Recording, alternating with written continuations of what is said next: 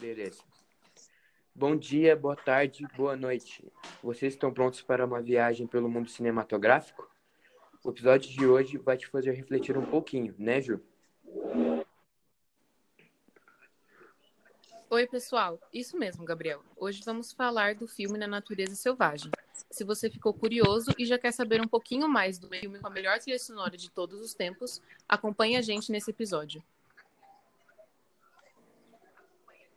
Bom, galera, o filme é de 2017. E uma curiosidade é que o elenco teve que fazer quatro viagens ao Alasca durante o ano de gravações. Já dá para perceber então que o filme é muito bem planejado, né? Até o Leonardo DiCaprio foi cotado para o filme. Uau! Quatro viagens? Agora entendemos o número alto de prêmios que o filme rendeu. Ele foi indicado ao Oscar em duas categorias, ganhou o Globo de Ouro na categoria de melhor trilha sonora e canção original Gente, e tá ainda foi errado. indicado ao Grammy. falando da história do filme, Christopher McCandless é um jovem promissor estadunidense que, em busca por liberdade absoluta, decide abandonar sua confortável vida para seguir em uma viagem até o Alasca sem avisar ninguém. Fruto de uma vida marcada por cobranças e abusos familiares, a sua busca por liberdade era evidente, e assim ele procurava achar um propósito de vida. Suas incertezas, traumas e anseios o levaram a largar tudo que tinha, seus documentos uma alta quantia de dinheiro dada por seu pai em sua vida de alta classe e de encontro à natureza partindo em uma jornada até o Alasca. Já podemos notar a coragem do personagem de abandonar uma vida confortável para encontrar um propósito de vida. Afinal, o dinheiro é capaz de trazer felicidade? Para o rapaz, não. Uma vez que ele buscava outras realizações pessoais em sua vida. Como sua fuga, com sua fuga repentina, Chris viu a necessidade de um novo nome que dissimulasse seu original. Então começou a se, a se apresentar como Alexander Supertramp. Porém, seu novo nome pode ser visto como mais que um, um simples disfarce mas como um recomeço, algo que simbolizasse uma revolução espiritual e até mesmo o renascimento de uma relação primitiva entre o homem e a natureza. O novo nome, então, deixava claro que o personagem queria de uma vez por todas abandonar a sua antiga vida. E mais que isso, para sanar suas dúvidas internas e encontrar seus propósitos na vida, precisava basicamente virar outra pessoa. E apesar de seu objetivo inicial ter sido viajar sozinho, as muitas amizades feitas no caminho foram fundamentais, tanto para a realização do trajeto, quanto para a sua realização psicológica, mostrada nos momentos finais de sua vida. Percebemos que Chris e seus novos amigos partilhavam de uma mesma angústia, a solidão. Os personagens Jan, uma mulher que tem seu filho desaparecido, e Ron, um veterano de guerra que perdeu sua família, viviam momentos delicados de suas vidas. Em uma de suas conversas com Ron, uma de suas últimas companhias antes de sua partida definitiva do Alasca, Chris afirma ser um erro achar que a alegria da vida tem sua principal fonte nas relações humanas, demonstrando sua glória em estar só e sua procura por sentir-se vivo internamente.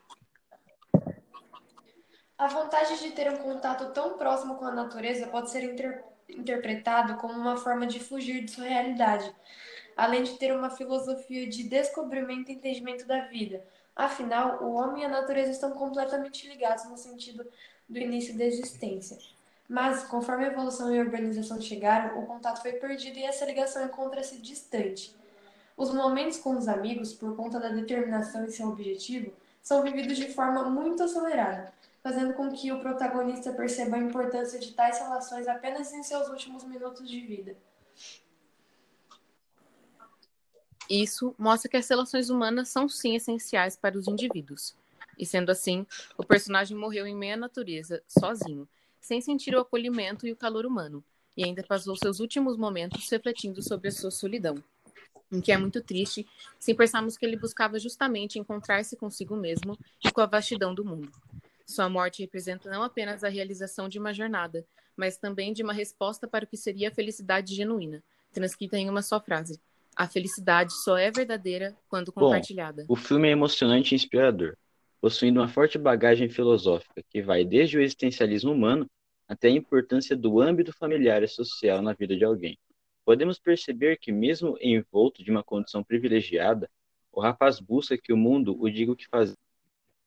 A minha, a minha grande dúvida é: mais do que viajar sozinho e se aventurar, teria alguma relação social duradoura e transformadora o feito sanar suas questões pessoais?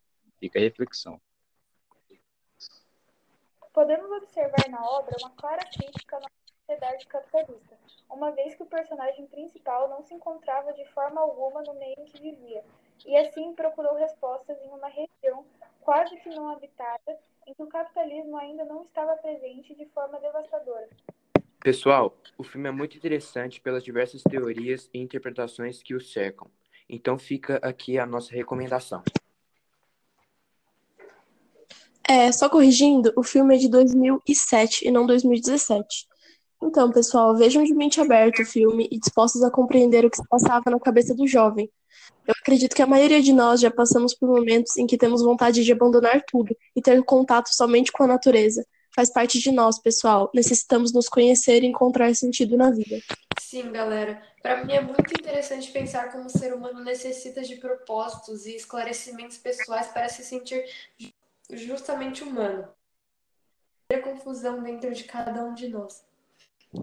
Além de tudo isso, né, a trilha sonora incrível, assinada por Ed Vedder, acentua ainda mais as emoções que o filme transmite, além de conter muito significado de suas letras, fazendo deste um filme digno de recomendações para todas as idades. Esperamos que vocês tenham gostado.